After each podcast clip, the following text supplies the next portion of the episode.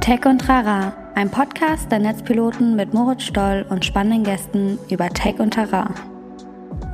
Herzlich willkommen bei Tech und Trara. Mein Name ist Moritz Stoll und ich bin der Moderator dieses Podcasts. Und normalerweise erkläre ich euch jetzt immer, was das für ein Podcast ist und was euch hier alles erwartet. Das hört ihr gleich alles, denn diese Folge ist ein bisschen besonders. Es war nämlich eine Live-Aufzeichnung. Das heißt, live vor Publikum auf der Solutions in Hamburg habe ich mich mit äh, Marco Ilic und Sandra Möhrig unterhalten über das Thema, wie äh, Tech und Tools uns zu einer erfolgreichen Arbeitsleistung boosten. Ähm, das war super spannend, das hat sehr viel Spaß gemacht. Wir hatten Publikum, es kamen Fragen. Äh, und diese ganze Atmosphäre war irgendwie eine ganz andere und das war sehr cool und ich will euch jetzt gar nicht lange aufhalten. Hört in die Folge. Viel Spaß.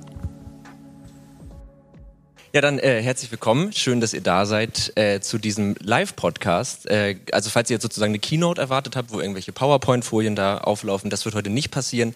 Äh, wir nehmen einen Podcast auf, den wir normalerweise auch aufnehmen und wir sind in dem Fall die Netzpiloten. Wir sind ein Online-Magazin aus äh, Hamburg und Berlin.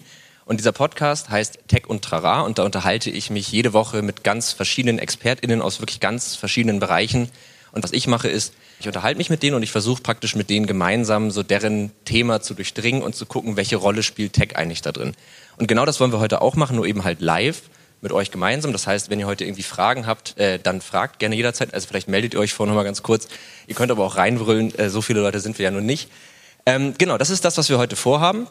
Das Thema dieses Podcasts, ich lese es einfach mal ganz stumpf ab, ist, wie Tech und Tools uns zu erfolgreicher und nachhaltiger Arbeitsleistung boosten. Und das mache ich nicht alleine, sondern mit meinen zwei Gästen. Und das sind einmal Sandra Möhrig, du bist äh, Product Lead für Collaboration und Automation bei Springer und mit Marco Ilig, du bist, ja, du sagst selber, du bist Marketingmensch bei Ose. Schön, dass ihr da seid. Vielleicht applaudiert ihr einmal, auch wenn wir nicht, aber doch. Ja, sehr schön. Äh, wollt ihr euch einmal ganz kurz so vielleicht, was ihr macht, vielleicht auch so ein bisschen, was ihr vorher gemacht habt, äh, vorstellen, dass die Leute so ein bisschen so einen Eindruck davon haben, wer ihr seid und warum ihr hier heute sitzt zu dem Thema? Möchtest du anfangen? Genau, ähm, ich bin Sandra Müllrig, ich bin äh, Product für Automation und Coloration ähm, bei Axel Springer. Ähm, wir sind Teil ähm, des Infrastrukturbereiches und unser Team ähm, oder das Team, in dem ich bin, beschäftigt sich damit, wie, wie die O365 Suite, Atlassian Produkte, Mural, GitHub, also alles, was Kollaborationssoftware ist, sozusagen ähm, äh, damit den Kunden in Springer oder unsere internen äh, Mitarbeiterinnen und Mitarbeiter in Springer gut möglichst unterstützen können. Und äh, wir bauen seit einiger Zeit auch ein Automation Center of Excellence auf, wo wir eine Möglichkeit äh, bieten, den Leuten ähm, auch ihre Workflows besser zu automatisieren oder auch zu kombinieren, ähm, auch verschiedene Kollaborationstools miteinander zu verknüpfen und ähm, wir arbeiten oder versuchen uns mehr und mehr an eine ähm, Richtung zu begeben, ähm, wo wir auch ähm, im Team selbst organisiert arbeiten und ähm, ja auch sehr dezentral ähm, bei Springer funktionieren und auch Tech und äh, wie wir zusammenarbeiten in dezentralen Netzwerken. Das heißt, im Grunde ist dein Job dafür zu sorgen, dass verschiedene Teams zusammenarbeiten können. Mhm. Du versuchst äh, oder du stellst die Tools bereit, du guckst, wie setzen wir die ein und wie organisieren ja. wir das Ganze. Genau. Also ich sage das deshalb noch, also ich bin sehr naiv, was dieses Thema angeht. Ich werde auch sehr naive und vielleicht auch mal dumme Fragen stellen. Aber die Idee ist praktisch, dass ihr die dann ja nicht mehr stellen müsst. Und das macht es immer so ein bisschen äh, spannender vielleicht. Magst du auch noch mal ganz kurz ein paar Sachen zu dir sagen? Ja, genau. Äh, ich bin Marco Ilic, ist die ganz korrekte Aussprache. Aber Ilic ist auch okay, ich höre auch da drauf. Äh, ja, wie du schon sagst, ich bin Marketingmensch, ich sag Marketingmensch. Ich musste irgendwas eintragen, als ich mich für die Solutions irgendwie eingetragen habe. Wir haben gar keine Jobtitel. Ähm, ich arbeite bei der Firma Ose und das ist so ein bisschen eine spezielle Firma. Wir sind als Genossenschaft organisiert, genauer gesagt als Mitarbeiterunternehmen. Das bedeutet, allen Mitarbeitern und Mitarbeiterinnen gehört das Unternehmen gemeinsam. Ähm, das heißt, wir haben eine ganz spezielle Form von Team, kann man so sagen. Mhm. Ich habe auch ein bisschen Erfahrung äh, mit der Technik, die dahinter steckt.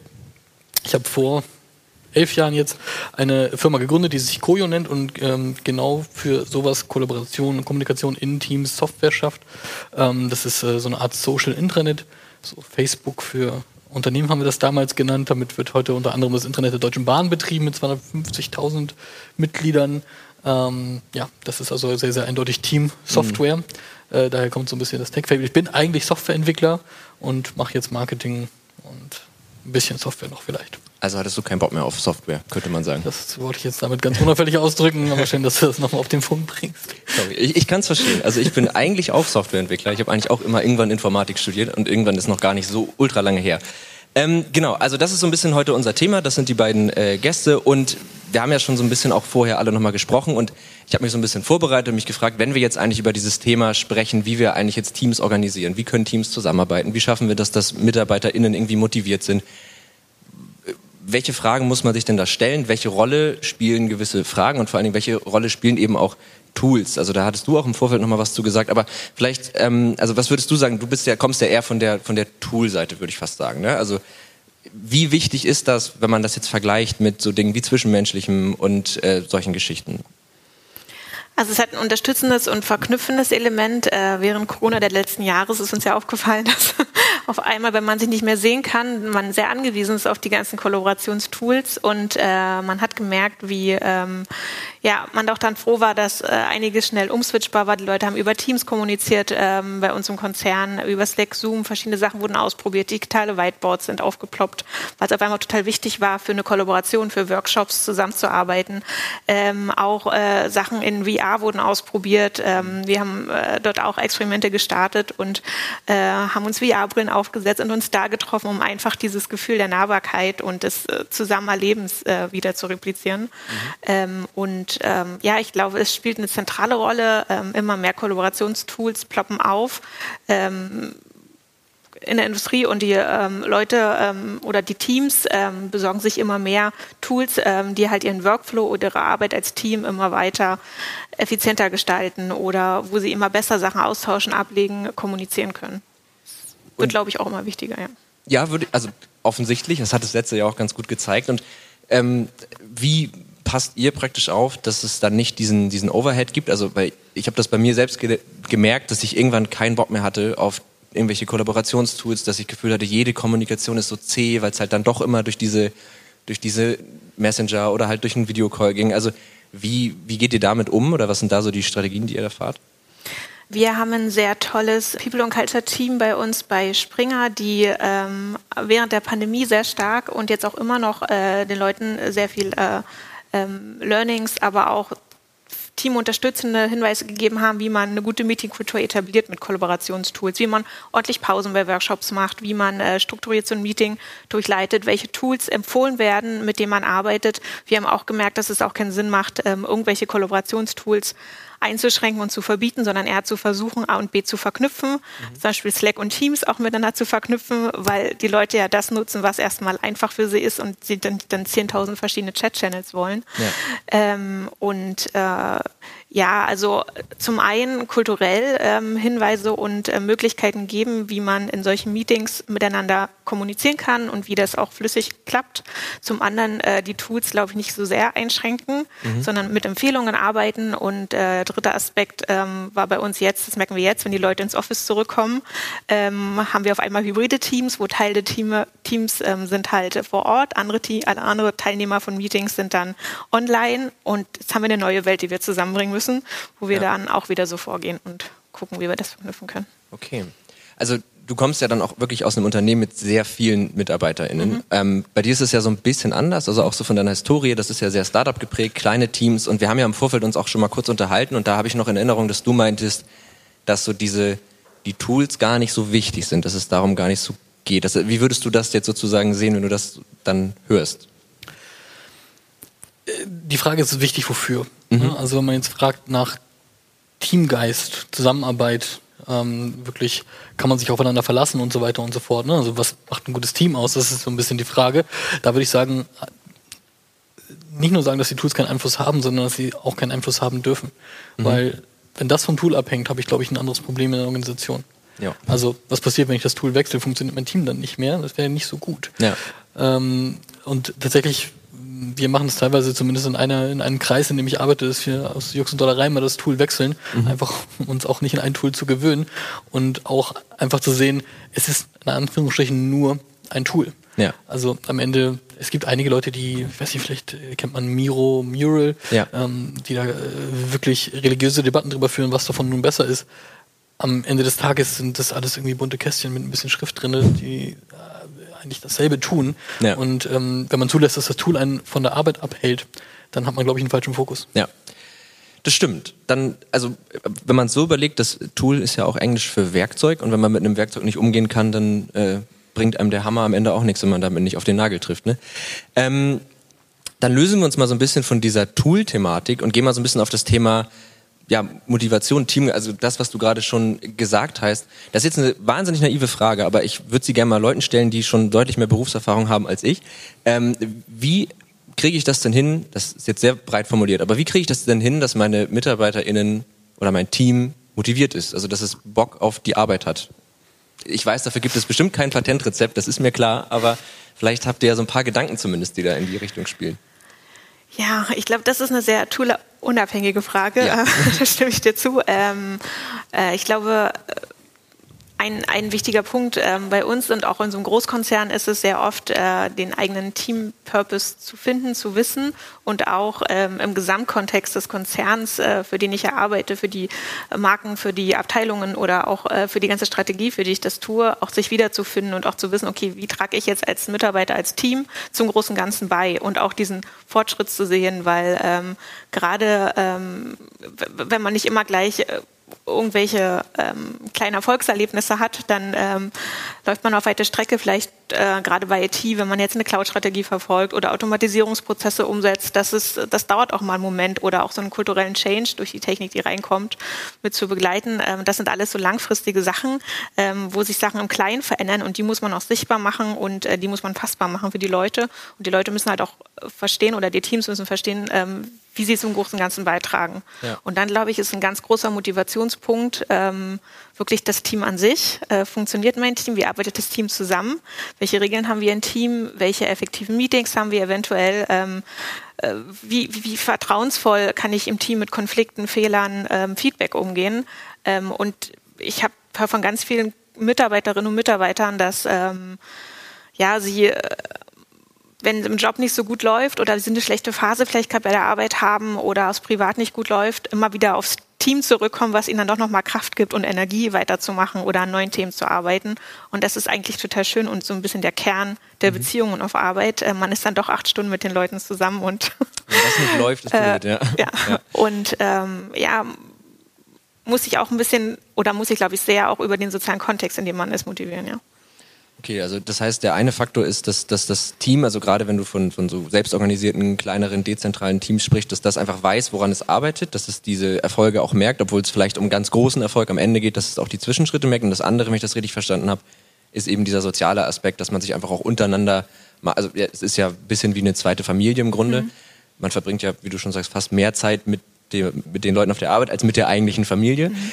Ähm, wie, also und jetzt wäre so ein bisschen der, der Shift zu, zu Ose vielleicht nochmal, ähm, weil du ja schon gesagt hast, es ist eine Genossenschaft und das könnte ich mir vorstellen, hat auch, macht auch was mit der Motivation von den MitarbeiterInnen. Also das wäre auch nochmal so die Frage, was für andere Unternehmensmodelle da vielleicht irgendwie auch zuträglich sein könnten.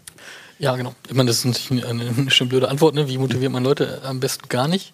Ähm, und zwar deshalb, weil bei uns bei Ose ist es natürlich auch echt einfach. Mhm es ist so, wir sind 32 Leute und diesen 32 Leuten gehört das Unternehmen. Mhm.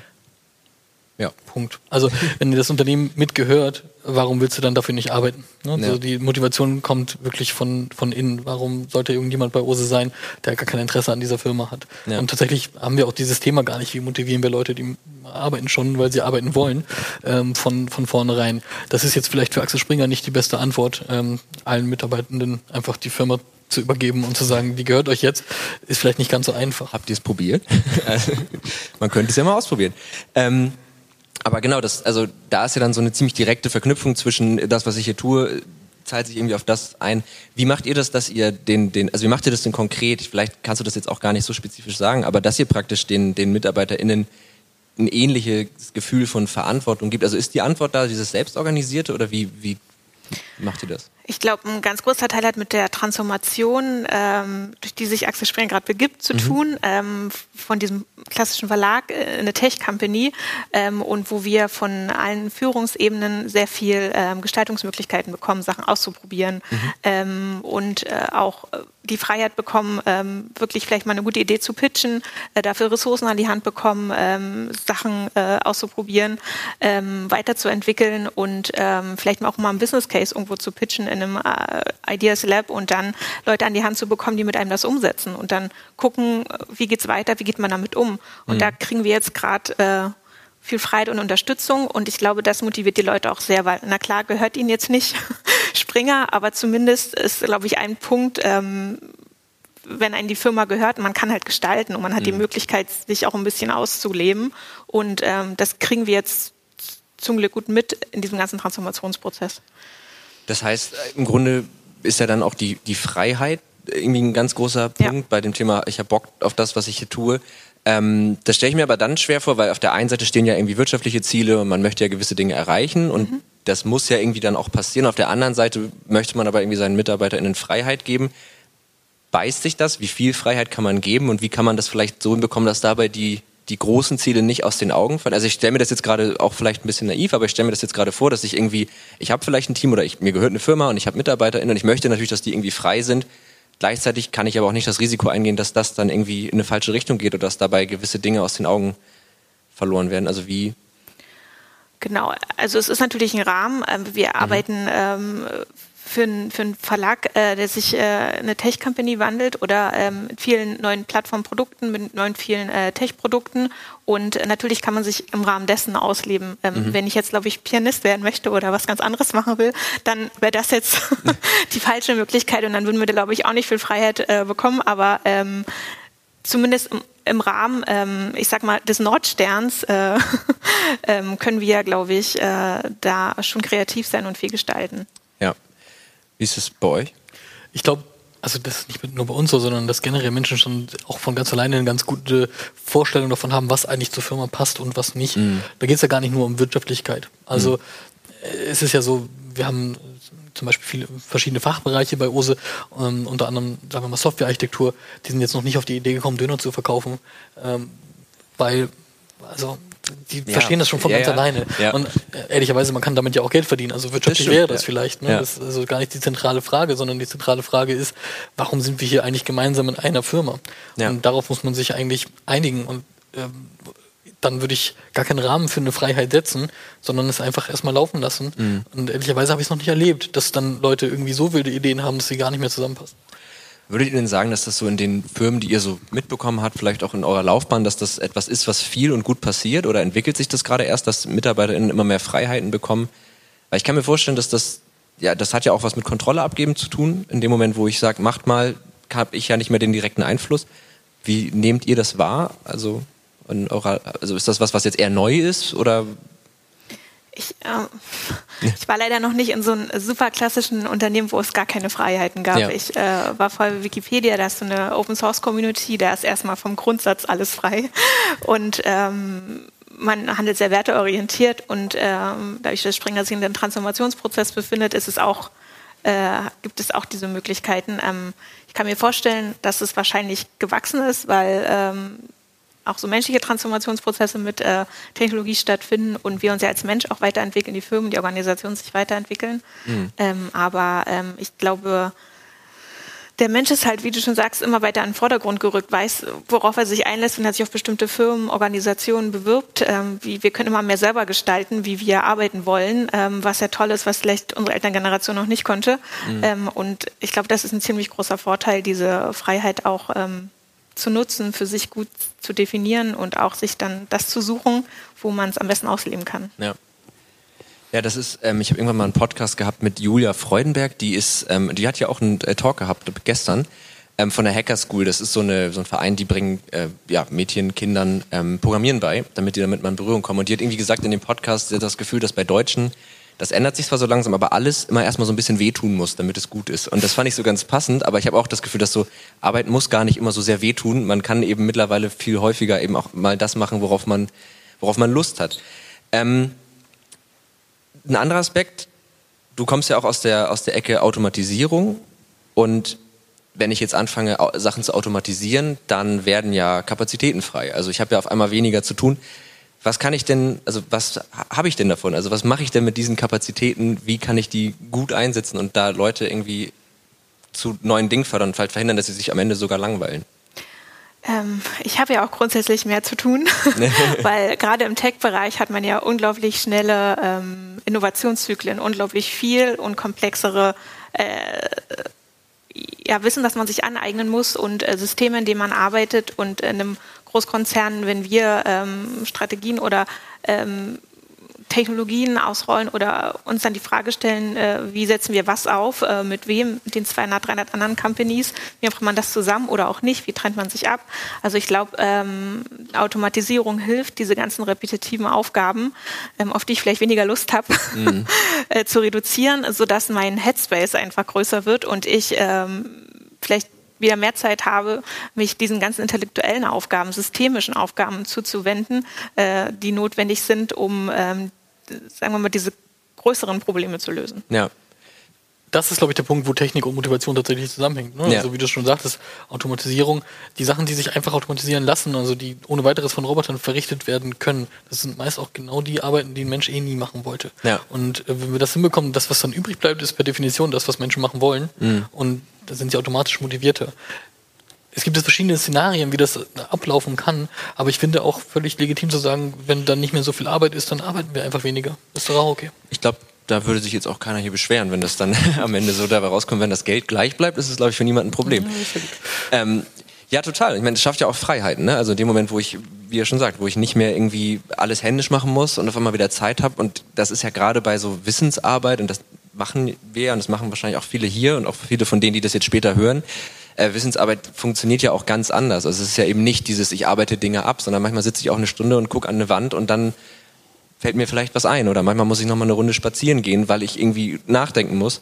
Ähm, und da würde ich auch sagen, das ist ein guter Punkt. Also dass das der Moment ist, wo das beides ineinander greift. Und das ist wahrscheinlich auch das, das Ziel dabei. Ein anderes äh, Thema, wenn man jetzt über, über so, ja, auch über Teams spricht, ist natürlich immer, also nicht die Software-Teams, sondern menschliche Teams, ist ja auch immer so das Thema Wachstum. Also das betrifft dich jetzt gar nicht so sehr, weil Springer ist ja einfach schon sehr groß, aber das hast du jetzt ja auch ähm, schon erlebt mhm. ähm, in deiner ersten Firma. Das war doch eigentlich genau. Magst du das so ein bisschen erzählen, wie das so abgelaufen ist? Ja, also tatsächlich merkt man, ähm, ich persönlich, aber das ist eine rein äh, subjektive Sache natürlich, arbeite viel lieber in kleinen Teams, wenn man viel mehr Auswirkungen auf das hat, was in der Firma insgesamt passiert. Ja. Und das ist völlig unabhängig davon, ob man nun Geschäftsführer dort ist oder nicht deine Arbeit zählt einfach mehr, wenn du einer von 20 bist, als wenn du einer von 20.000 bist. Das macht, glaube ich, Sinn. Ja.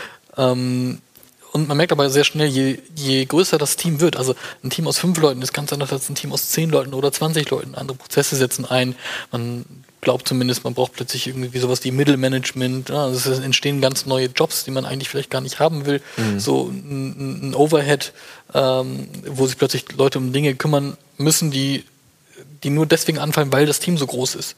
Mhm. Und ähm, das finde ich immer, das, äh, da wird es immer sehr, sehr schnell ineffizient und ich persönlich habe da nicht so einen so Spaß dran. Ähm, und dann muss man sich auch überlegen, warum wachsen Firmen eigentlich? Also, das ist halt, auch das ist spannend, vielleicht mal zu, zu betrachten, wie funktioniert das zum Beispiel bei Ose. Bei uns gibt es gar kein Wachstumsinteresse. Mhm. Und das hat auch einen ganz bestimmten Grund. Normalerweise, wenn ich klassischer Unternehmer bin, mir gehört die Firma und ich mache einfach Marge. Also ich habe eine Rentabilität in der Firma ich habe vielleicht 5% von dem Umsatz, den wir machen, der landet am Ende bei mir in der Tasche. Dann ist logisch, je mehr Umsatz wir machen, desto größer sind diese 5%, die landen alle bei mir in der Tasche. Mhm. Super Geschichte. Bei OSE ist das anders. Je mehr Umsatz wir machen, desto mehr Geld ist natürlich da, aber es sind auch mehr Menschen da, die sich alle dieses Geld dann am Ende teilen. Ja. Das heißt, es ist völlig egal, wie groß wir sind. In meiner eigenen Tasche landet am Ende genau gleich viel. Okay. Und deswegen gibt es kein Interesse zu wachsen. Und das ist eigentlich das Problem, was ich mit Wachstum habe. Ja, ja, das kann ich nachvollziehen. Also dann beschränkt es sich ja in eurem Fall sozusagen auf Wachstum, der dann auch nötig ist. Also wenn man wirklich sagt, okay, wir brauchen das jetzt konkret, dann macht es Sinn und dann stellt man auch irgendwie Leute ein, die wirklich in dem Fall auch wirklich sinnvoll sind und hat eben nicht dieses, wir wachsen, um zu wachsen, um mehr Geld zu verdienen. Genau, wenn man ganz neue Geschäftsbereiche aufmachen will, dann macht Wachstum natürlich Sinn. Also ja. wir haben einen Bereich, der sich neue Arbeitswelten nennt oder New Work. Den gab es vorher natürlich nicht. Klar, da muss man irgendwie neue Beraterinnen, neue Berater einstellen, ähm, die sich darum kümmern. Das ja. ist klar. Aber dann ist es aus einer operativen Notwendigkeit heraus. Ja. Und nicht, weil es einfach mehr Geld bringt. Ja, total. Bei Jobs, die entstehen, weil dann immer mehr Menschen zusammenarbeiten, musste ich jetzt so ein bisschen an deinen Job denken. Habe ich das da, weil, weil das ist ja, du, du regelst ja im Grunde die Zusammenarbeit von vielen Menschen.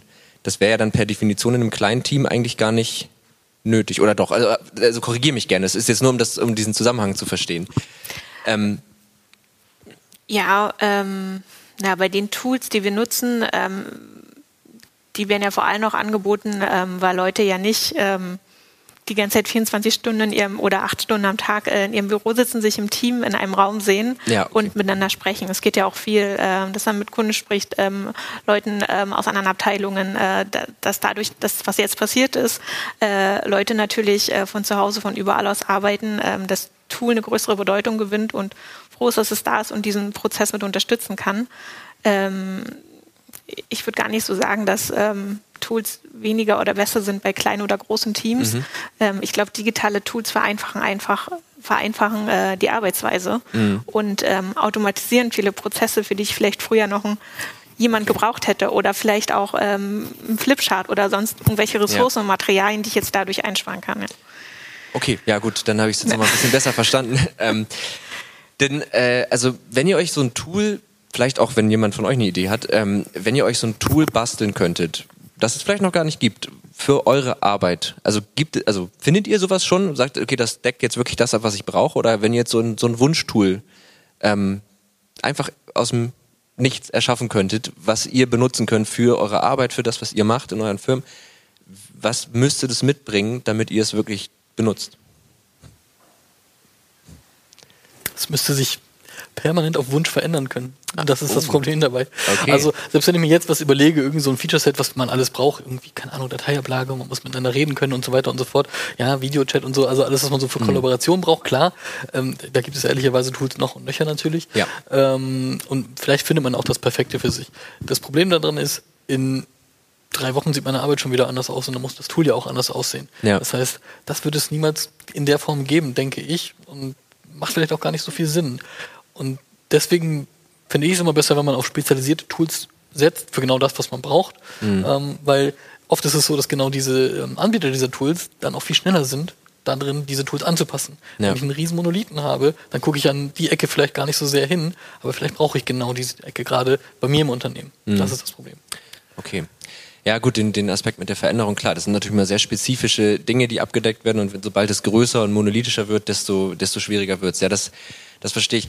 Ähm, worüber wir noch gar nicht so richtig gesprochen haben, und das fällt auch so ein bisschen unter den Aspekt Transformation, also wenn ich jetzt so ein Team habe und es verändert sich, das trifft ja jetzt auch euch beide irgendwie total, ähm, dann, dann ändern sich ja auch Strukturen und erfahrungsgemäß ist das ja auch für viele Menschen gar nicht so einfach immer. Also es gibt ja, gibt, klar, es gibt immer welche, die haben noch total Bock drauf und die wollen Veränderungen und andere nicht. Und meine erste Frage an euch wäre so ein bisschen, äh, wie viel feste Strukturen sind eigentlich sinnvoll und ähm, wie schaffe ich das, wenn ich jetzt Leute habe, die sich da eigentlich so ein bisschen gegen wehren, die irgendwie mitzunehmen und denen das Gefühl zu geben, ja, das ist aber gut, dass sich das hier verändert oder das ist nötig. Das zahlt sich ja dann auch wieder auf so Dinge wie die Motivation zum Beispiel aus. Ähm, ich glaube, ähm, viel Reden und Vorbilder. ähm, genau, bei uns klappen äh, Vorbilder äh, ganz gut. Und ähm, ähm, Veränderung eigentlich hat auch immer was zu tun mit ähm, sich auch einen unsicheren Pfad begeben und ähm, viel Energie aufwenden, um diese Veränderung auch für sich anzunehmen, zu reflektieren und äh, in ihr weiter zu wachsen. Und das ist nicht immer möglich bei einem stressigen Arbeitsalltag, vielen Projekten oder jetzt gerade so einer großen Veränderung wie Corona gewesen. Ähm, ich glaube deswegen, ähm, äh, ja, also ich glaube, ähm, dadurch, dass die Arbeit sehr auf dann die kleineren Teams fokussiert hat, weil ja plötzlich nur noch das Team oder die Mitarbeiter, die mir nahe sind, auch mit mir viel Kontakt hatten ähm, und man ja auch die anderen gar nicht mehr gesehen hat und ein bisschen auch so sozial im Team isoliert war oder sozial einzeln isoliert war.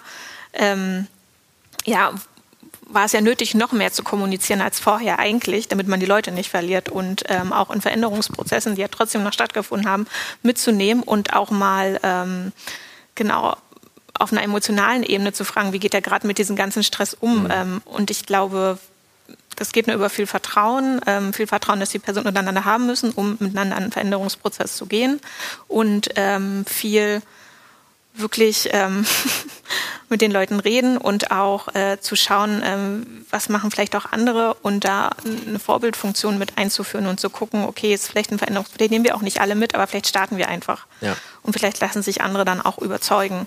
Ja. Ähm, oder vielleicht brauchen die noch ein bisschen mehr Zeit und kommen erst später dazu, was ja auch okay ist. Ja, voll. Ja, also stimmt, dieses, diese Emotionalität, das ist, glaube ich, auch ein großer Faktor. Also, dass wenn man, wenn man miteinander arbeitet, ich meine, das sind ja dann immer noch alles Leute, die auch noch ein Privatleben haben, das strahlt ja auch ganz stark irgendwie auf die, auf die Arbeit im Team aus. Und wenn das total wegfällt, dass das irgendwie keinen Platz hat oder keine Rolle spielt, ich glaube, das, das wird ganz schwierig. Und dieses Vorbildsthema, das fand ich auch mal ganz spannend. Ich habe mich mal ähm, mit jemandem unterhalten, da ging es auch so um New Work-Kultur und ähm, auch um das Thema, naja, wir kommen ja langsam dahin, dieses sich krank zur Arbeit schleppen ist eh blöd. Also das ist seit letztem Jahr sowieso ziemlich anerkannt, doof. Aber auch ähm, das Thema, wenn es mir vielleicht mal psychisch zum Beispiel nicht gut geht dass ich vielleicht dann auch nicht so richtig arbeitsfähig bin, wie ich sonst bin und ähm, dass es auch okay ist, sich dann mal einen Tag zu nehmen, sich zu regenerieren und dann wieder reinzustarten. Und dann habe ich so gefragt, ja, wer meinte, ja, ja, total, das wäre ganz wichtig. Und dann meinte ich, machst du das dann auch? Nee, ich arbeite eigentlich mal so 50, 60 Stunden die Woche oder auch mal 70 und das ist natürlich auf Dauer nicht gesund. Also, ich, ne, also ist zumindest ja so der, der gängige Stand. Und dann habe ich gedacht, dann bist du ja eigentlich kein Vorbild. Also dann lebst du ja genau das nicht, nicht vor? Einerseits ja. Andererseits denke ich mir, wenn jemand 70 Stunden die Woche arbeiten möchte, ja. muss man uns ja auch nicht verbieten. Ne? Aber nee. ich, ich, ich weiß schon, was du meinst und das, das, das, das ist wahrscheinlich auch richtig. Ich glaube, dass das bei der Kultur anfängt, und dass man auch sagen muss, und das ist eigentlich schön, dass du das Wort irgendwie New Work so reinbringst. Ich glaube, ganz im Zentrum äh, dessen steht das Konzept, dass man eigentlich den ganzen Menschen betrachtet. Ja. Ähm, mit allen Bedürfnissen, die der Mensch so hat. Klar, psychologische Sicherheit, ne, das ist ein großes Thema und wird immer präsenter, auch in den Unternehmen. Ähm, und, und auch das hat ja viel mit Veränderung zu tun. Also die Leute werden ja unsicher, weil sich ihre Umgebung verändert. Und wenn man eine Kultur hat, in der man aber offen darüber sprechen darf, du hast jetzt ganz, äh, ganz, ganz äh, stark betont, man muss mit den Leuten reden. Ja, das sehe ich auch so. Ich glaube aber, man kann die Leute auch nicht dazu zwingen. Ähm, also, und auch mit jedem Einzelnen zu reden, wird auch unrealistisch. Ich glaube, man muss eine Kultur schaffen, wo die Leute von sich aus hm. das auch mit anderen teilen wollen.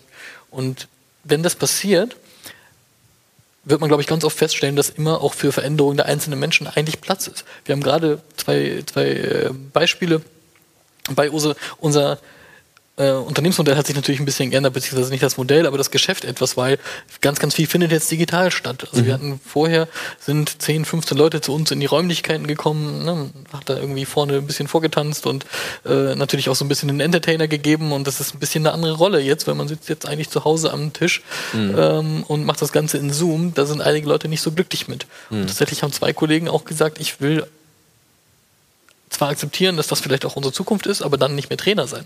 Mhm ähm, ja, unser Geschäft hat sich halt verändert und einigen Leuten macht das dann vielleicht nicht mehr so Spaß. Das Interessante ist, die beiden sind jetzt bei uns im IT-Kreis, IT-Abteilung, ähm, weil wir auch mehr Software brauchen und mehr IT ja. auf einmal. Also irgendwo findet man immer einen Platz. Das stimmt, das ist ja eigentlich ein gelungenes Beispiel für Veränderung. Ne? Also es ist ja ein kompletter kompletter Twist. Ich glaube auch, dass das auch wieder eine, eine totale Schwierigkeit ist, weil wenn wir über Veränderung reden und darüber, dass für jeden Menschen Platz ist und dass man seine Bedürfnisse äußern kann, in dem Moment, wo ich jetzt hier sitze, ne, also wir, man merkt ja dann so ein bisschen, was ist gerade so eine für eine Stimmung, wie geht's einer Person, stört die das, wenn jetzt gerade irgendwie eine Neuigkeit reingekommen ist oder nicht. Und ich glaube, das ist also auch so meiner Erfahrung nach das Schwierigste gewesen, wenn du irgendwie Leute hast, mit denen du zusammenarbeitest und du sagst, okay, wir müssten jetzt mal das und das und das machen, dass ich das einfach gar nicht mehr so richtig gemerkt habe ob die damit jetzt gerade einverstanden sind oder nicht. Also es kennt ja auch jeder dieses, man denkt, jemand schreibt mal ohne ein Emoji was und man denkt, oh, ich glaube, der oder die ist sauer auf mich. So, das ist ja so ein bisschen, ähm, und ich glaube, das ist eine, eine ziemlich große, große Schwierigkeit. Aber und, ja. Und ich glaube, das ist auch eine Fähigkeit, die man trainieren muss, wirklich zu überlegen, welche Bedürfnisse habe ich und wie kann ich die kommunizieren. Ja. Ähm, so, äh, dass ich auch in dem Kreis, in dem ich arbeite oder in dem Kreis, in den Leuten, mit denen ich äh, zu einem Arbeitstag verbringe, ankommen und was macht das Team auch drauf? Also einfach zu sagen, äh, ich gehe jetzt nach Hause, habe keinen Bock mehr oder ich äh, mhm. will jetzt irgendwie nur zwei Stunden am Tag arbeiten. Es ist ja auch immer die Frage, ähm, wie geht das Team damit um? Habe ich den Raum, um das loszulassen oder um das rauszulassen? Und ähm, setzen wir uns dann einfach neue Regeln, ähm, wie wir zusammenarbeiten, wie gehen wir mit äh, solchem Feedback und solchen, ähm, solcher Kommunikation um. Und das muss man, glaube ich, selber für sich erstmal rausbekommen. Mhm. Was brauche ich? Ähm, sieht das aus? Und auch im Team dann einen Konsens zu finden oder zumindest eine Regelung zu finden. Wie klappt das? Also bei ja. uns in unserem, wir haben sehr viele junge Väter ähm, und äh, sehr viele Leute mit ähm, genau Kindern, Familie und während Corona war, hat man halt total oft in Wohnzimmer reingeguckt mit Spielzeug, Haustieren, Gärten, sonst was. Und äh, das war total toll, äh, weil man einerseits ähm, eine andere Nähe aufgebaut hat zu den Leuten und ähm, dann auch mitbekommen haben, dass die Leute nach Corona sich auch sehr viel mehr bewusster darüber sind, okay, ich brauche jetzt Zeit, um Sport zu machen, mich zu bewegen, ich brauche äh, meine Familienzeit im Kalender ist jetzt die und die, danach nehme ich keine Termine mehr an. Ja. Auch wieder automatisierte Tools zu schaffen, um dann vielleicht Termine abzublocken, äh, einfacherweise. Oder ähm, ja, also es kann, glaube ich, ist, glaube ich, ein Muskel, den man einfach trainieren muss und den ein Team, eine Organisation dann auch aushalten muss, um sich ja. weiterzuentwickeln. Das stimmt, ja. Also ich glaube, man muss auf sich selber so ein bisschen gucken, genau, was brauche ich und das halt auch zu kommunizieren, weil sonst wird es ja auch irgendwie unfair. Ne? Also in dem Moment, wo ich immer nur unzufrieden bin und aber nichts sage, dann hat ja auch niemand eine Chance, das irgendwie zu verbessern. Das stimmt. Ich finde, es gibt auch, also ich finde es auch mal ganz schlimm, wenn Leute so chronisch unzufrieden mit ihren Jobs sind, aber nie den Mund aufmachen irgendwie. Und das ist natürlich auch irgendwie Gift für die ganze Atmosphäre, weil das zieht sich dann so durch ja. alles durch, ja. Das stimmt. Aber ich glaube, man kann bei diesem ganzen Thema auch, glaube ich, gar nicht so richtig irgendwas pauschalisieren, oder? Ich glaube, das, äh, also das habe ich mir tatsächlich auch hier aufgeschrieben. Kann man bei dem Thema überhaupt irgendetwas pauschalisieren? Und äh, wenn ich euch so höre, würde ich jetzt sagen, nee, oder? Ich glaube, einen Punkt schon. Okay, ja, gerne. Also. Und ich glaube, dass Leute immer motivierter sein werden, wenn sie im Erfolg der Firma beteiligt sind, auf welche Art und Weise auch immer. Mhm. Ich, ich glaube, dieser Punkt wird immer etwas mit, mit den Mitarbeitenden machen, immer irgendwas auslösen. Mhm. Wie sehr, ob das nun notwendig ist oder nicht, darüber kann man sich streiten, aber man sieht es ja immer mehr, dass das passiert, dass mhm.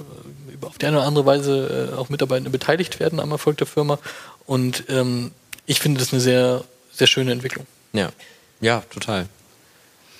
Aber man hättest du im Umkehrschluss ja auch die Situation, dass Leute immer frustrierter werden, je, wenn es mal nicht gut läuft in der wirtschaftlichen Lage. Wie fängst du das dann auf? Naja, das heißt ja nicht unbedingt, dass ich dann weniger motiviert arbeite. Also, wenn es gut läuft, arbeite ich dann sogar noch motivierter. Weil die Wahrheit ist, das hat mich so ein bisschen äh, gewundert. In der Corona-Krise, viele Firmen haben ja das Mittel der Kurzarbeit ähm, gewählt. Wir haben es auch gemacht, äh, wobei das ja spannend ist, weil eigentlich, wenn man sich in der Krise befindet, müsste man eigentlich mehr arbeiten als vorher. Also das geht natürlich nicht für alle, ne? völlig klar. Wenn ich mhm. irgendwie, wenn kein, keine Autos kaufe, dann brauche ich keine Autos bauen. Das macht schon Sinn. Bei uns war es aber so, dass wir gesagt haben, unser Geschäft muss sich ja verändern. Wir müssen uns irgendwas überlegen für die Zukunft. Wir haben viel mehr zu tun als vorher eigentlich. Kurzarbeit ist ja gar nicht die Lösung. Eigentlich müsste mehr Arbeit die Lösung sein. Ja. Ähm, und das ist genau der Punkt. Es lief dann vielleicht nicht so gut gerade. War ja auch doof. Ich meine, unser Kerngeschäft war per Gesetz verboten zu dem Zeitpunkt.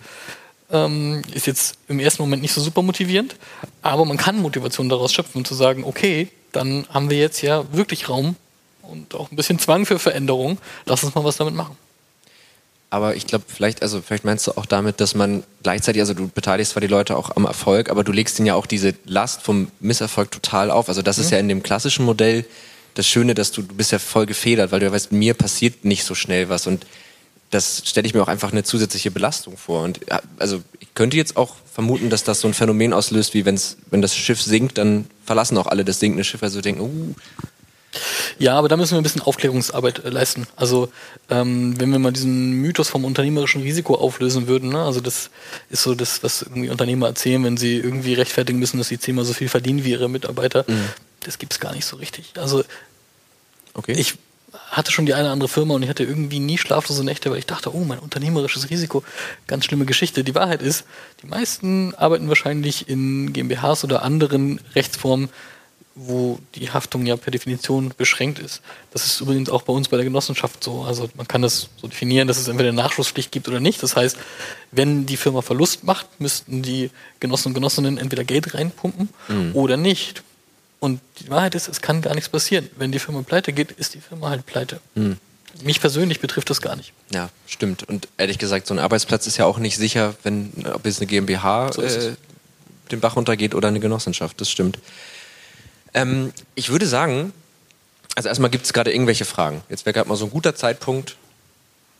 Hm, ja,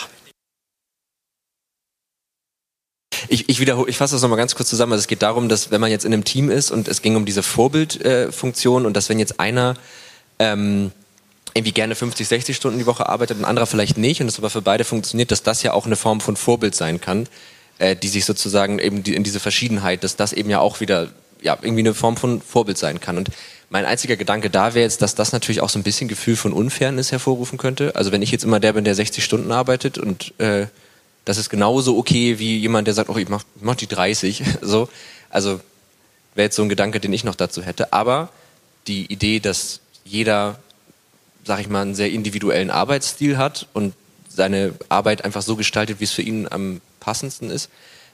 Ist das, also das ist doch auch bei, bei den selbstorganisierten Teams, von denen du vorhin gesprochen hast, auch so ein bisschen der Grundgedanke, oder? Dass das genau so passiert. Genau, ähm, wir haben uns im Team auch äh, sehr intensiv auseinandergesetzt mit, ähm, wie arbeiten wir als Team zusammen und ähm, wie ja, wie führen wir unsere Meetings durch? Ähm, wie berücksichtigen wir, dass Leute unterschiedlichen Zeiten arbeiten? Ich glaube, wir haben da, sind da sehr reflektiert und bei uns ähm, haben die Leute ähm, ja auch sehr große Freiheit, ähm, ihre Arbeitszeiten zu bestimmen, die wir, wo wir dann sagen, okay, das ist okay fürs Team, für nicht. Bei uns ist ja die Regel, dass man sich zumindest immer absprechen muss und dass das irgendwie auch okay für alle ist. Ähm, hat jetzt noch keine Revolution stattgefunden, dass jemand gesagt hat, na, auf gar keinen Fall. Ähm, aber ich glaube, äh, du musst halt trotzdem als Team funktionieren oder du musst als auch Bereich funktionieren und du bist verantwortlich für bestimmte Produkte, Prozesse, Services und das muss irgendwie klappen. Und du mhm. das sicherstellst mit der Individualität, wie Leute arbeiten wollen. Jemand kommt vielleicht erst um 10, der andere arbeitet bis 22 Uhr, fängt aber erst um 12 an. Und wenn das klappt mit deinem Produkt-Service-Portfolio, mit dem du, äh, für das du verantwortlich bist, dann ist das auch okay. Ja. Aber es muss natürlich, ähm, es darf natürlich nicht sein, dass ähm, sich Leute bevor oder benachteiligt fühlen, weil sie sich vielleicht gar nicht sehen, ähm, weil der ein oder andere ähm, zu individuelle Vorstellungen hat, wie oder mit was er arbeitet. Ja. ja. Wahrscheinlich auch da wieder Kommunikation am Ende, ne? Also mhm. sich abzusprechen und auf jeden einzugehen und jeden zu Wort kommen zu lassen und dann kann das wahrscheinlich funktionieren. Ja, ich glaube, durch den Konzern haben viele Mitarbeiter auch so einen gewissen Luxus, weil es viele Möglichkeiten gibt, ähm, ähm, offenen Betriebskindergarten oder auch, äh, wir hatten auch so digitalen Ferienunterricht dann für Kinder. Ähm, also es wurden relativ super, nicht relativ, sondern super schnell Lösungen geschaffen, mhm. ähm, auch vielleicht Überspitzungen abzufedern oder äh, die Leute dabei zu unterstützen, vielleicht auch Gesundheitskurse während der Arbeit zu besuchen, da einfach Leuten Freiraum und Ressourcen zu schaffen. Ähm, ja, da einen mentalen Ausgleich zu finden ähm, oder ähm, ja, verschiedene ähm, Sportgruppen, verschiedene Gesundheitsgruppen, Meditationsstunden mitzumachen oder ähm, vielleicht auch, wenn jemand sich persönlich weiterbilden will, gibt es auch eine Reihe und eine Palette an Angebot, auf die man, glaube ich, zurückgreifen kann, wenn man in so einem Konzern ist, was so ein Konzern vielleicht auch durch Abteilungen oder seine Größe gut gemanagt bekommt, wo es vielleicht bei einer kleineren Firma auch schwieriger ist und man mehr darauf angewiesen ist, dass die Leute ja. eventuell ähm, besser, schneller auch äh, gut zusammenarbeiten. Ja. Ich glaube aber, ja, also ich, also es, ich glaube, es ist, es ist möglich, dass man sich mhm. da auch gut abspricht und ähm, auch sozusagen Unterschiede in den Arbeitsweisen, Arbeitszeiten und so weiter. Dass das, ich glaube, es geht. Man muss, glaube ich, aber höllisch aufpassen damit. Und zwar, und zwar deshalb, weil, also zum einen muss es sich, glaube ich, durch die ganze Kultur der Firma durchziehen. Mhm. Äh, und zwar wirklich von oben nach unten. Wir in unserer kleinen Bude haben damit nicht so ein großes Problem. Auch schon deshalb nicht, weil bei uns ist per Definition Gewinnmaximierung kein Ziel. Ähm, es ist eine, äh, eine Mischung aus Wirtschaftlichkeit und freier Entfaltung der Mitglieder. Mhm. Das steht sogar so im Geschäftszweck des, des Unternehmens. Und das ist eine ziemlich coole Geschichte, ähm, weil uns das ermöglicht, ganz anders zu denken. Wir müssen gar nicht in monetäre Effizienz denken, sondern die Frage ist eigentlich immer nur, wir wollen irgendwas tun, können wir uns das leisten? Mhm. Also Beispiel, jemand sagt, wir würden gerne ähm, Seminare nicht mehr in Hamburg geben, sondern in Heiligenhafen am Meer coole Idee. Gibt uns das mehr Gewinn, als wenn wir einfach die Seminare in Hamburg weiterführen würden, jetzt in dieser einen Woche, wo das passieren soll? Keine Ahnung, ist aber auch nicht die Frage. Die Frage ist, können wir uns das leisten? Und dann haben wir gar keinen Grund, die Idee abzulehnen. Okay. Ja. Ist eine coole Sache. So kann sich natürlich individuell Leute entfalten mit ihren Ideen. Ja. Es wird aber, glaube ich, schwierig, wenn man sagt, der eine arbeitet 70 Stunden, der andere 30 und beide verdienen vielleicht gleich viel. Da wird es schon schwierig. Ne? Also ich sag mal, die Unterschiede und der Vergleich, das ist das, was Menschen oft unglücklich macht. Tatsächlich mhm. gibt es sogar Studien, die belegen, dass Gehaltsunterschiede viel wichtiger sind als das absolute Gehalt. Und zwar auf, auf ganze Gesellschaften bezogen. Das heißt, Gesellschaften, in denen die Schere sehr weit auseinandergeht, haben zum Beispiel höhere Selbstmordraten als Gesellschaften, wo zwar insgesamt die Armut höher ist, mhm. aber die Unterschiede nicht so groß. Ja das ist das, was Leute sehr oft ähm, sehr frustriert und, und, und, und, und so ganz bitteres Gefühl hinterlässt. Ich vergleiche mich einfach mit dem anderen und unabhängig davon, wie schlecht es mir wirklich geht, dem anderen geht es viel besser und das ist mein größeres Problem. Mm, ja. was ich mich jetzt frage ist, du hast ja gerade gesagt, dass, ne, also der eine arbeitet 30 Stunden, der andere arbeitet 70 Stunden. Sie verdienen beide das Gleiche. Das ist dann vielleicht unfair. Was ist denn, wenn beide in derselben, also wenn beide dieselbe Arbeit schaffen? Weil dann könnte man ja einen anderen Maßstab anlegen und sagen, naja gut, du brauchst halt 70 Stunden, er 30, dein Pech. Also oder wie seht ihr sowas, dass man diesen Zeitfaktor einfach immer rausnimmt und sagt, naja, du verdienst Geld, dafür arbeitest du, das und das musst du schaffen und ähm, kann das auch irgendwie vielleicht ein positiver Faktor sein, dass man gar nicht mehr immer auf irgendwelche Uhrzeiten und Stunden und so guckt? Ich glaube, die Vereinfachung ist notwendig. Also genau da wird es nämlich gefährlich. Dann fängt man nämlich an zu sagen, wir wollen leistungsgerecht bezahlen. Mhm. Das Problem ist, da muss man anfangen, Leistung auch zu messen. Und ja, wie machen gut. wir das eigentlich? Ja. Ganz viele Leute, die das fordern, würden, glaube ich, ganz doof aus der Wäsche gucken, wenn man Leistung wirklich objektiv messen könnte. Ähm, es, es, ist halt so, die schaffen die gleiche Arbeit. Ja, bei einigen Jobs geht das vielleicht. Mhm. Wenn ich irgendwie am Laufband äh, irgendwie Akkordarbeit mache, und einer schafft in derselben Zeit doppelt so viel, klar, dann kann ja. ich es vielleicht bewerten an der, an, der, an der Stückzahl. Aber das ist, glaube ich, sowieso nicht die Arbeit, über die wir reden. Ja. Ähm, wenn wir über Wissensarbeit reden, auch da ist die Frage, woran mache ich es denn fest? Wir können es ja bei uns mal versuchen, dass die Berater an ihren Umsatz gemessen werden. Das Doofe ist nur, dann streiten sich alle um die Projekte, die mehr mhm. Umsatz geben. Mhm. Und die anderen muss aber auch noch irgendjemand machen. Ja. Also ich glaube, das ist dann ein schönes Ziel, leistungsgerecht zu bezahlen und das darin zu orientieren. Ich glaube aber, dass es de facto in der Umsetzung sehr, sehr schwierig wird und die Vereinfachung über die Arbeitszeit zu gehen, da vielleicht nicht immer die beste Lösung ist, aber oft sehr hilfreich. Ja. Ich habe auch das Gefühl, dass die Teams oder Mitarbeiterinnen und Mitarbeiter immer sehr viel glücklicher sind, wenn äh, die Arbeit sich sozusagen an ihren Lebensumstand anpasst. Ähm, mhm. Weswegen arbeitet der eine vielleicht 30 Stunden und der andere ähm, 70. Äh, vielleicht hat der eine erst neu angefangen im Job, ist super motiviert, hat kein schreiendes Kind zu Hause ähm, oder kein Baby oder sonst was ähm, und kann einfach sich auf die Arbeit fokussieren, will sich da jetzt einfuchsen und macht das jetzt dieses nächste halbe Jahr, ähm, um sich vielleicht ein Thema super gut anzueignen. Mhm. Und der andere hat eine Familie, um die er sich vielleicht äh, kümmern muss oder gerade ein frisch geborenes, kann sich nicht so doll fokussieren und ähm, kann halt nur die 30 Stunden arbeiten, weil er sonst vielleicht kaputt geht. Ja. Ähm, und sind zu anderen Zeitpunkten in ihrem Mitarbeiterzyklus vielleicht anders leistungsfähig oder ähm, es gibt ein Thema, was Leute mehr motiviert oder weniger oder ich habe Stakeholder, die mich nerven und ich ein Projekt nicht rum kriege und habe dann vielleicht nicht so viel Lust ähm, oder so viel Motivation, gerade weiterzumachen ähm, und stocke und der andere hat ein viel leichteres Projekt, weil alle besser abgeholt sind. Also ich glaube, das ist sehr individuell und ich glaube und ich bin auch froh, dass es dahin geht, dass ähm, der Mitarbeiter einen Fokus rückt mit seinen Lebensumständen, mit der Phase, in der er sich gerade ähm, befindet. Wir haben auch äh, so ein Modell von Entwicklungscoaches bei uns eingeführt, wo man ähm, sich als Coach kurz ausbilden lassen kann und auch andere Mitarbeiter dabei unterstützt, ähm, sozusagen sich äh, zu reflektieren, sich weiterzuentwickeln, auch zu formulieren, in welcher Phase in meinem Leben ich gerade bin, was ich brauche. Und ähm, das ist eigentlich ganz schön oder die Möglichkeit ist ganz schön zu haben, ja. Hm. Ja, total also das ist ganz komisch, ich weiß nicht, wie euch das geht, aber ich habe bei, also wenn es genau darum geht, weil das ist, glaube ich, das, was sich viele von uns einfach auch wünschen, ne? also genau so zu arbeiten und mhm. das, wenn man das hat, das ist ja eigentlich, das geht auf einen selbst ein, das geht einem damit in der Regel besser. Und ich kenne das aber auch von ganz vielen aus meinem Umfeld und so, dass alle eigentlich immer noch so die Generation unserer Eltern, Großeltern im Kopf haben, die, wenn man das hört, so, sofort mit dem Kopf schütteln würden und sagen, ja, aber das ist doch Quatsch. Also das, das geht doch gar nicht. Geht euch das auch so? Also dass ihr immer noch diesen Teil irgendwie ganz tief im Hinterkopf habt, der so ein bisschen sagt, ja, ihr Millennials oder so, ne, ihr, ihr wollt das halt gerne, aber das geht. Also habt ihr das auch? Ist jetzt gar nicht so eine inhaltlich tiefgehende Frage, aber es interessiert mich gerade einfach. Ja, definitiv. Also ähm, meine Eltern, ähm, die müssen bis 67 arbeiten, die haben ihr ganzes Leben gearbeitet, ähm, auch in Schichtbetrieben, ähm, auch ähm, ähm, im Bergbau teilweise angefangen.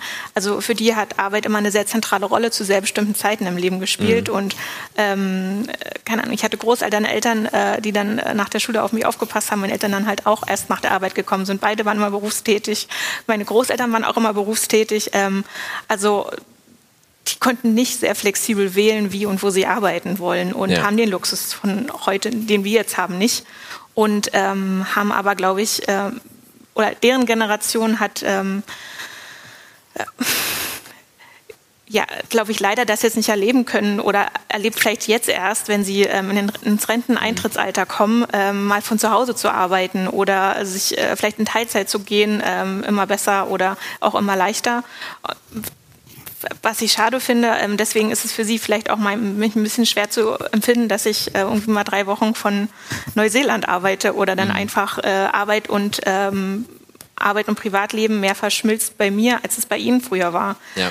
Andererseits äh, sagen wir Eltern mir zum Beispiel auch, okay, die kommen halt nach Hause und dann ist halt Arbeit vorbei und dann mhm. fahren sie in Urlaub und dann haben sie das nicht mehr. Und ich merke bei mir, ich habe viel öfter im Kopf in meinem Privatleben beschäftige ich mich viel öfter mit dem Thema Arbeit oder ähm, ja, nehme es vielleicht auch mal mit mehr in den Urlaub oder es vermischt sich sehr, oder man muss sehr viel stärker seine eigenen Grenzen aufbauen, als es vielleicht früher der Fall war, wo das der Arbeitgeber anders vorgegeben hat. Das stimmt, ja. Also ja, ich, man, man hört es natürlich, um es mal ganz blöd zu sagen, ich glaube, wenn wir über die Zukunft der Arbeit reden, sollten wir vielleicht Leute fragen, die noch 40, 50 Jahre vor sich haben und Auf nicht Leute, Fall, die noch ja. so fünf bis zehn vor sich haben. Ja, ich kann mir auch vorstellen, dass, dass gerade so diese Ablehnung dagegen ganz oft daher rührt, dass man so denkt, oh, ich bin jetzt kurz vor der Rente, ich habe jetzt die ganze Zeit gearbeitet, warum hatte ich das denn nicht? Und habt ihr das jetzt auch nicht? Also das, das kann ich mir auch sehr gut vorstellen. Ähm, Genau, äh, dann lass uns doch mal, wir, also ich habe das äh, noch gar nicht erzählt, wir haben in diesem Podcast zwei feste Kategorien. Die kommen jede Woche, das macht man so ein bisschen, damit das immer das gleiche ist und sich alle dran gewöhnen. Ähm, und ich würde gerne mal so die erste Kategorie machen und die ist, oder die heißt, was hast du zuletzt gegoogelt? Äh, da dürft ihr gerne noch einen kleinen Moment nachdenken. Ähm, also falls euch irgendwas einfällt, es geht jetzt nicht darum, dass ihr gegoogelt habt, wann der Bus kommt, so, sondern irgendwas, was ihr euch so habt eher googeln müssen, wo man mal nachgucken musste, wie funktioniert das. Das muss jetzt auch gar nichts mit dem Thema zu tun haben. Aber was würde mich mal interessieren, und meistens kriegt man da ganz äh, schöne Antworten. Und während ihr nachdenkt, mir ist nämlich aufgefallen, ich habe mich, glaube ich, überhaupt nicht vorgestellt.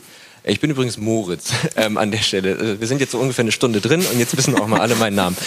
Ähm, genau, also habt ihr schon irgendwas, äh, was euch was ihr zuletzt gegoogelt habt? Ich habe ehrlicherweise vorhin in dem Vortrag bei Reese, ähm, äh, die ein Start-up sind, ähm, was sozusagen ähm, Messungen macht bezüglich Air Pollution, mhm. ähm, schnell gegoogelt, ähm, weil es da den Impuls gab, ähm, dass es ja auch was sein könnte, was bei Maps oder bei Google Maps bei Hotels mit angegeben wird, wenn man ähm, irgendwo hinreist, dass man weiß, äh, wie verschmutzt die Luft um einen herum ist.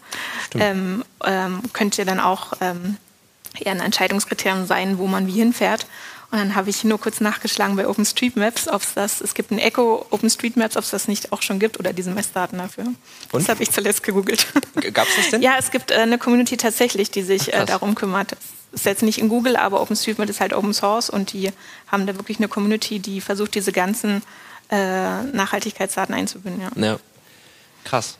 Ich finde das, wo du das gerade sagst, ähm, ganz spannend. Ich war vor zwei Wochen im Urlaub und dann sind wir so durch Prag gelaufen und dann ging es darum, wo gehen wir denn jetzt was essen?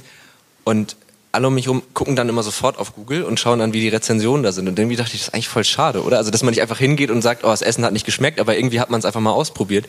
Ähm, aber ich mache das auch. Also man guckt natürlich, und klar, also Luft ist natürlich ein Faktor. Und bei dir? Ich weiß es ganz genau, ich habe zuletzt gegoogelt, wie viele Menschen es auf der Welt gibt. Oh, und? Ich habe es vergessen. Sehr gut. Das ist wieder Google. Das ist, glaube ich, so. Jeder von diesen sehr konservativen Internetkritikern würde sagen, seht ihr, das macht es mit dem Gehirn. Das macht es mit dem Gehirn. Man merkt es sich nicht. Ja, tatsächlich, ich habe nämlich heute erzählt, wir haben eine äh, ganz tolle Vision bei OSE in so einem kleinen äh, Team, ähm, wo es heißt, dass wir allen Menschen auf der Welt nachhaltige Bildung anbieten wollen. Und äh, ich wollte mal überschlagen, wie vielen Menschen wir das eigentlich anbieten müssten mit den 32 Leuten, die wir haben so grob ausrechnen, ich, ich wie viel jeder abdecken muss. Es sind ungefähr, also ich glaube, es sind ungefähr 8 Milliarden, oder? Ja, kommt, glaube ich, hin. Kommt, glaube ich, hin. Also ich, so schnell will ich nicht im Kopf rechnen, aber das, ja. der Betreuungsschlüssel wäre schon relativ ungünstig, könnte man sagen. So ein bisschen ja. wie jetzt gerade so mit den Kindergärten. Ähm, was habe ich denn zuletzt gegoogelt? Ich habe was richtig Langweiliges, ehrlich gesagt, zuletzt gegoogelt. Ich studiere nämlich noch nebenbei einen Master und ich habe gerade ein Mathe-Projekt. Ähm, und da musste ich einfach äh, googeln, wie man lineare Gleichungssysteme nochmal aufstellt. Das ist nicht sonderlich spannend, mhm. aber das ist jetzt tatsächlich das Erste, was mir eingefallen ist, äh, was ich zuletzt gegoogelt habe. Ähm, gibt es an der Stelle irgendwelche Fragen? Nein? Dann trinke ich mal ganz kurz einen Schluck. Mhm. Ich würde noch mal gerne so ein bisschen zusammenfassen. Also wir haben äh, jetzt ziemlich viel über das Thema, wie schaffe ich irgendwie ein Arbeitsumfeld, in dem ich gerne arbeite, welche Rolle spielen Tools. Wir haben gelernt, Tools spielen schon eine sehr wichtige Rolle, weil sie eben ja, es sind halt Werkzeuge, die man benutzen kann und wir haben alle gemerkt, dass diese Werkzeuge ziemlich wichtig sind, aber Tools dürfen halt nicht an erster Stelle stehen. Das war dein Einwand nochmal an der Stelle. Ähm, und was ich ganz spannend fand, dass ihr, ihr kommt ja aus ein bisschen unterschiedlichen Positionen. Und wenn es jetzt um das Thema Mitarbeitermotivation geht, auch da korrigiert mich gerne, wenn ich das falsch verstanden habe, aber dann kommst du ja aus der Ecke von, ich habe ein habe einen großen Konzern, ich habe viele Mitarbeiter. Es ist ziemlich schwierig, dass die alle dieses große übergeordnete Ziel verstehen. Das heißt, einmal ist meine Aufgabe, denen das irgendwie beizubringen und denen zu zeigen, woran arbeitet ihr eigentlich gerade und irgendwelche Zwischenerfolge zu etablieren.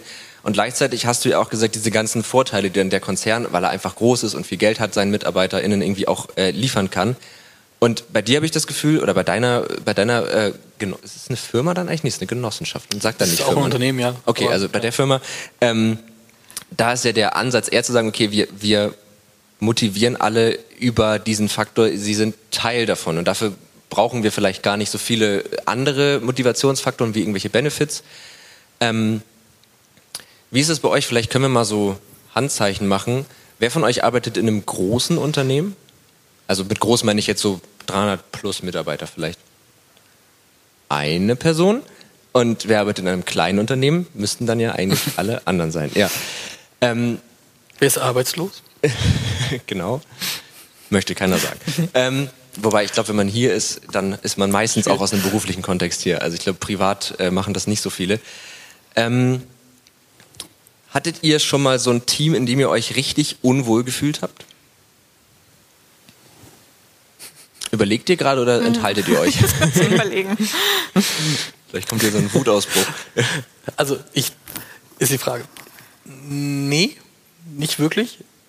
Wäre auch ziemlich blöd, weil ich habe die Teams ja immer selber aufgebaut. Also, hey, also Das wäre dann dein Versagen im Grunde. auch Irgendwie doof gewesen. Ja. Aber ich war ja auch lange Zeit als Berater unterwegs und da ist man natürlich in Projekten. Und Projektteams gab es durchaus welche, wo ich gedacht habe, oh, muss gar nicht mehr so lange gehen.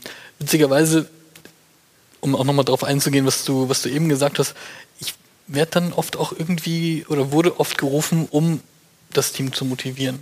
Also tatsächlich in einem meiner letzten Projekte bei einer großen deutschen Versicherung ähm, klingelte irgendwann das Telefon und sagte, Marco, ja, du musst hier mal vorbeikommen, irgendwie sind alles Schlaftabletten in dem Team und du musst da mal ein bisschen aufräumen. So, von wegen. So, ja, klingt schon mal super spannend, ich gehe in ein Team von Schlaftabletten, gerne. Ähm, Habe ich auch tatsächlich gemacht und tatsächlich hat auch was gebracht. Also es hat auch, ich war dann drei Monate in dem Projekt und es lief dann auch tatsächlich besser. Ähm, und jetzt kommen wir zum Thema Teammotivation. Ich habe das Projekt verlassen und es ist kein Scherz, einen Monat später wurde das Projekt eingestellt. Weil natürlich die gleichen Schlaftabletten immer noch in dem Team waren Ja. und ich einfach nur sehr viel Arbeit investieren musste, während ich da war, um irgendwie alle anzupeitschen. Und Ja. sobald du das wieder lässt, ist die Motivation auch wieder weg. Und in solchen Teams ist es dann tatsächlich sehr, sehr anstrengend, irgendwie wirklich wirksam sein zu wollen. Ja, das glaube ich. Also, weil du kannst es ja nur von außen so ein bisschen draufstülpen, aber dass es sich wirklich von innen heraus ändert, das stelle ich mir schwer vor. Wenn ich jetzt so ein Team aufbauen möchte und ich finde vielleicht gute Leute, aber denken, boah, die sind irgendwie langweilig oder Sch- Schlaftabletten, wie du es genannt hast, ähm, also kann ich dann jetzt keine Schlaftabletten mehr einstellen? Oder glaubst du, dass eigentlich niemand eine Schlaftablette ist, sondern vielleicht nur unter den falschen Umständen? Im besten Fall äh, ja, stellt man schon nicht die falschen Leute ein. Das ist ja schon ganz gut. Also ich glaube, da natürlich, da, schon da kann man gewinnen oder verlieren. Ne? Also wenn du das Team aufbaust, geht es vor allem darum, dass du die richtigen Leute einstellst. Jetzt können sich natürlich Leute verändern, Umstände können sich verändern, Leute können die Motivation verlieren. Das stimmt. Ähm, aber wenn du so fragst, also wenn ich bei der Einstellung weiß, dass das eine Schlaftablette ist, dann würde ich den oder diejenigen, glaube ich, nicht einstellen. Ja, also, äh, also verstehe ich, würde ich glaube ich auch so machen. Ähm, aber dann denke ich mir so, ja, aber dann hat man irgendwann, also jetzt, wenn man das mal weiterspinnt, hat man irgendwann ganz viele Leute, die arbeiten und ganz viele Leute, die jetzt vielleicht einfach nicht so, also oft sind es ja auch Leute, die dann vielleicht nicht so extrovertiert sind oder die vielleicht irgendwie gerne, ja, das Gegenteil wäre dann introvertiert, also die eher introvertiert sind. Ähm, ist das dann nicht irgendwie auch doof? Es muss nicht jeder gleichermaßen mitziehen und mitmachen. Das, das ist auf jeden Fall so. Also ähm, ich äh, ganz kurz das Thema Schlaf, also das Wort Schlaftabletten stammt nicht von mir, das war ein Zitat. Wir lassen es jetzt mal Alles sein. gut, ich wollte dich nicht rede darauf wir kennen nicht so gerne über Menschen als Schlaftabletten. Ähm, wir wir haben auch, wir haben natürlich Leute, also nochmal, wir sind 32 Leute, davon reden in aller Regel immer dieselben zehn. Es muss nicht jeder gleichermaßen mitmachen. Wir haben trotzdem Mhm. auch Führungspersonen, ähm, die nach vorne gehen, die die Motivation haben, die vielleicht mehr Zeit haben oder sich in bestimmten Themen sehr gut auskennen und deswegen das Wort übernehmen. Das ändert sich auch mal. Ja, wir sind jetzt seit letztem, seit diesem Jahr äh, Öko-Profit zertifiziert. Das hat eine Person verantwortungsmäßig übernommen, die, wo ich die Stimme vorher nicht kannte. Also das kann passieren. Ne? Ähm, und es muss nicht immer jeder und jeder an allem beteiligt sein. Und es gibt Leute, die sich auch gerne treiben lassen. Das ist völlig, völlig in Ordnung. Die machen ja aber trotzdem ihre eigene Arbeit. Ja, das stimmt. Warst du schon mal in einem Team, was du blöd fandst? Ich geh mal kurz Ähm. meine Uhr holen, während du das sagst.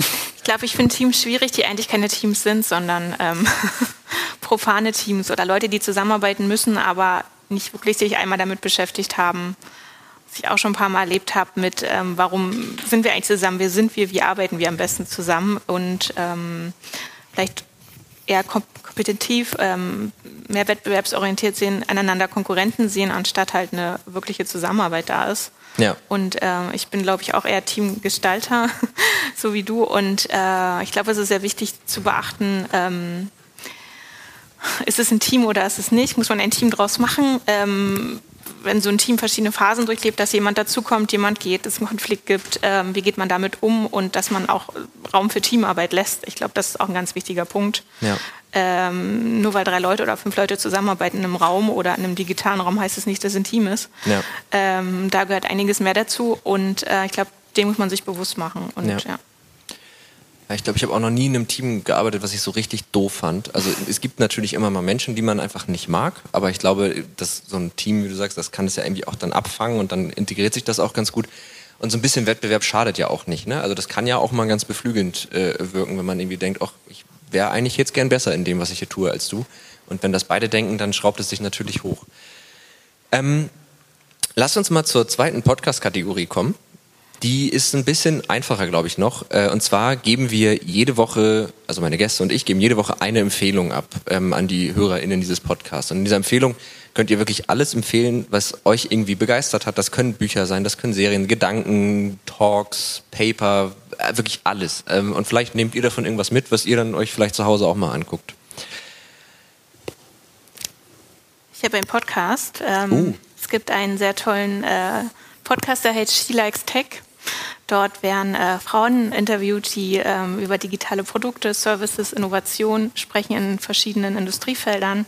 Ähm, ist, glaube ich, ein, auch ein AD-Podcast mhm. und ähm, der ist ziemlich spannend, interessant und ähm, ja, sehr empfehlenswert.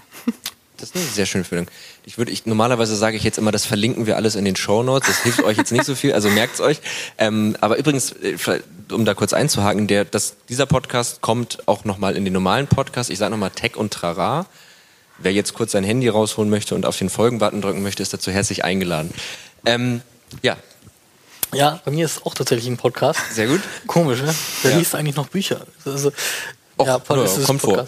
Ja. Ähm, und zwar ist es alles erzählt, alles gesagt? Alles gesagt. Alles gesagt heißt der, über den wir genau, ja, geredet haben. Ja, genau, das ist alles äh, gesagt. Der Zeitpodcast und das ist ähm, total spannend. Da habe ich jetzt ein paar Folgen gehört und also das ist eine große Leistung, da ein paar Folgen zu hören, muss man sagen, weil die gehen so fünf bis acht Stunden eine, eine mhm. Folge. Das ist total spannend. Ähm, da wird bei dem, bei dem mit dem Gast ein Wort vereinbart. Sobald man das Wort sagt, ist der Podcast vorbei. Mhm.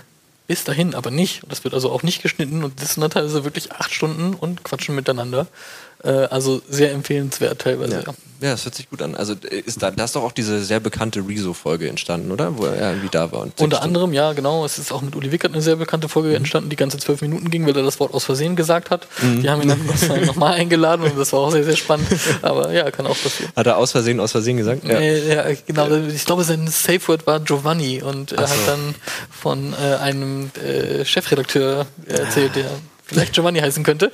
Und naja. Ungünstig, Ungünstig, könnte man sagen, ja.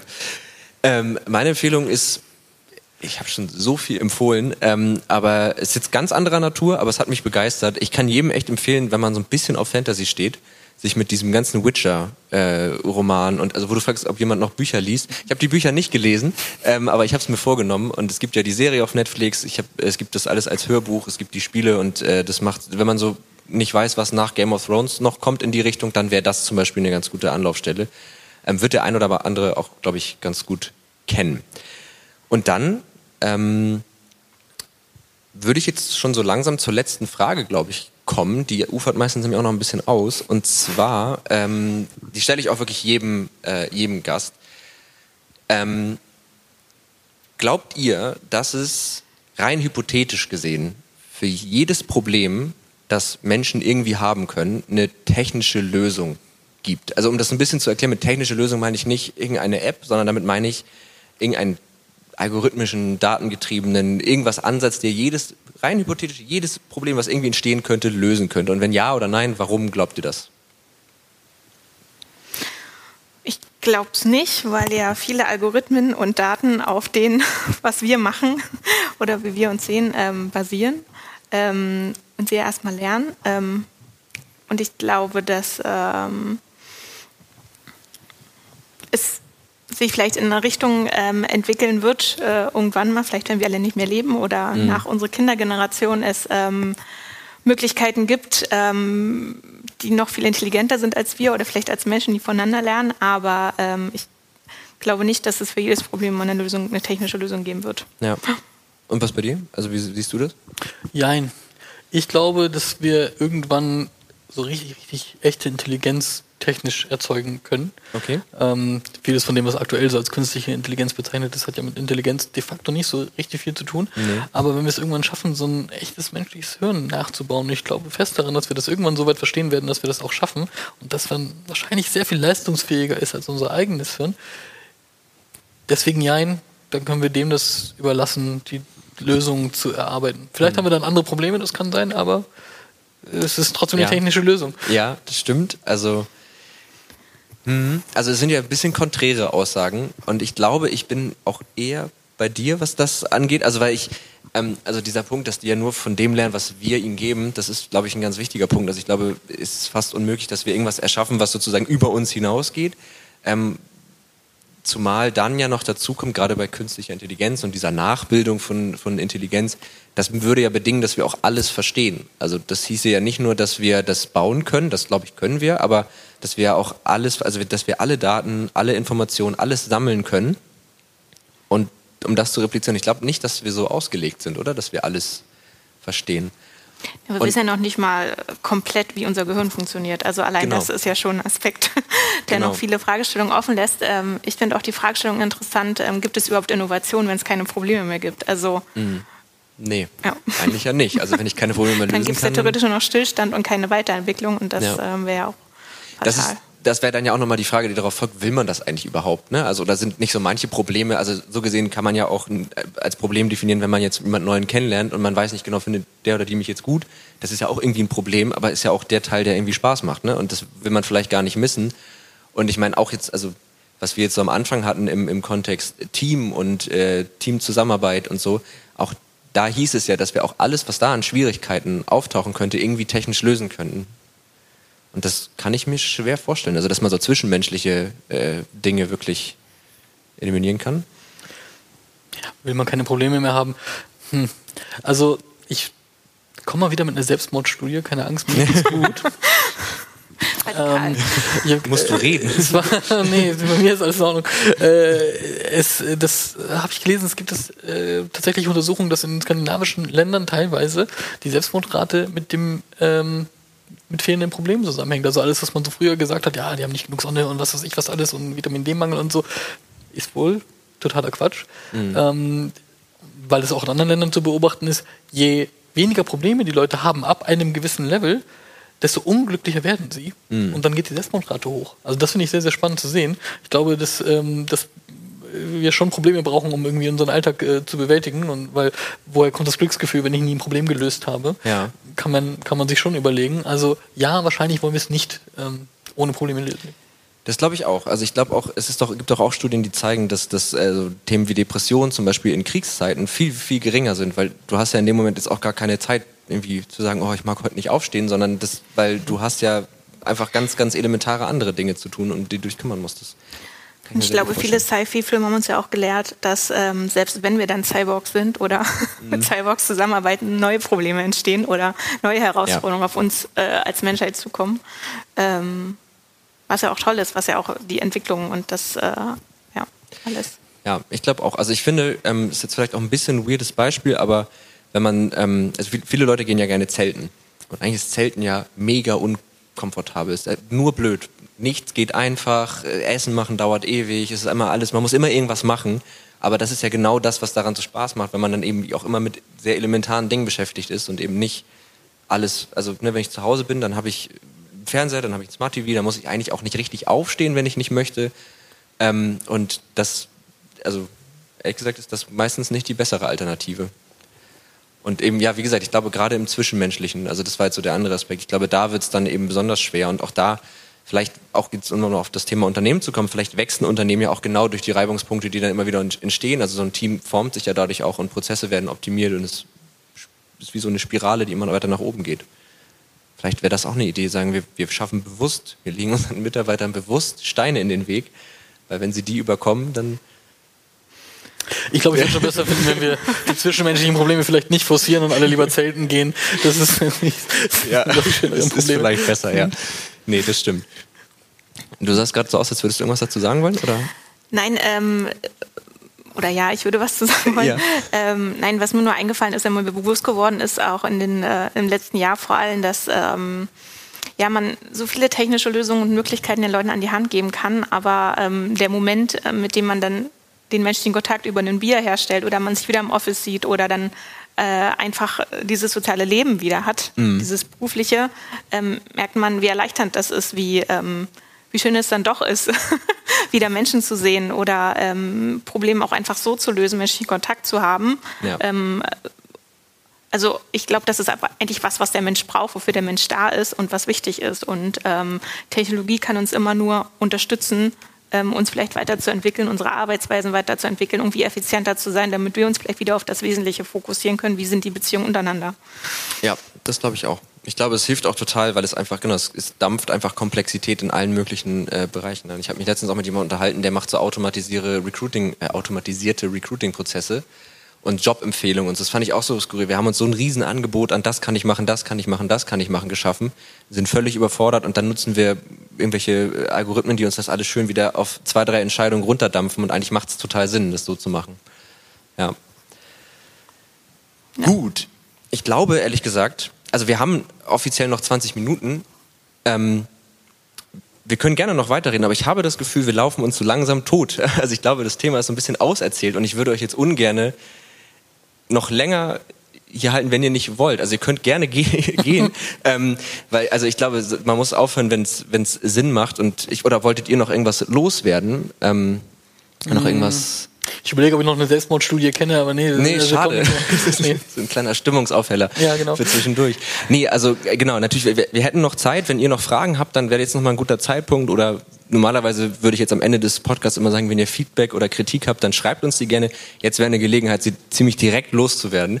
Ähm, aber auch ansonsten würde ich, glaube ich, sagen, wir sind irgendwie so weit mit dem Thema durch und alles, was wir jetzt noch erzählen würden, wäre nur, um noch mehr zu erzählen. Und das finde ich immer doof. Deswegen ähm, würde ich, also möchtet ihr noch irgendwas loswerden, dann wäre jetzt nochmal ein guter Zeitpunkt. Okay, dann möchte ich noch loswerden. Vielen, vielen Dank, dass ihr zugehört habt. Ich hoffe sehr, dass ihr Spaß hattet und dass es irgendwie euch unterhalten habt. Das war vielleicht ein bisschen anders als so das übliche Programm, nicht ganz so powerpointig. Ähm, aber genau, ich hoffe, wie gesagt, ihr hattet Spaß. Und mich würde es total freuen, wenn ihr den Podcast auch so mal hört. Also es gibt mittlerweile über 70 Folgen, da ist bestimmt für jeden irgendwas dabei. Und äh, ihr findet den unter Tech und Trara auf allen gängigen äh, Podcast-Plattformen. Und genau, also hört gerne mal rein, lasst eine Bewertung da gerne eine gute.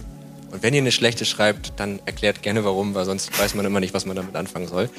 Und dann sage ich vielen, vielen Dank, dass ihr da wart und bis dann beim nächsten Mal wieder online. Und danke an euch beide danke natürlich auch. Also ja, schön. Vielen Dank, dass ihr da wart. Ich hoffe auch, dass ja. ihr natürlich Spaß hattet. Danke für die Einladung. Ja. Tech und Rara ein Podcast der Netzpiloten mit Moritz Stoll und spannenden Gästen über Tech und Terrain.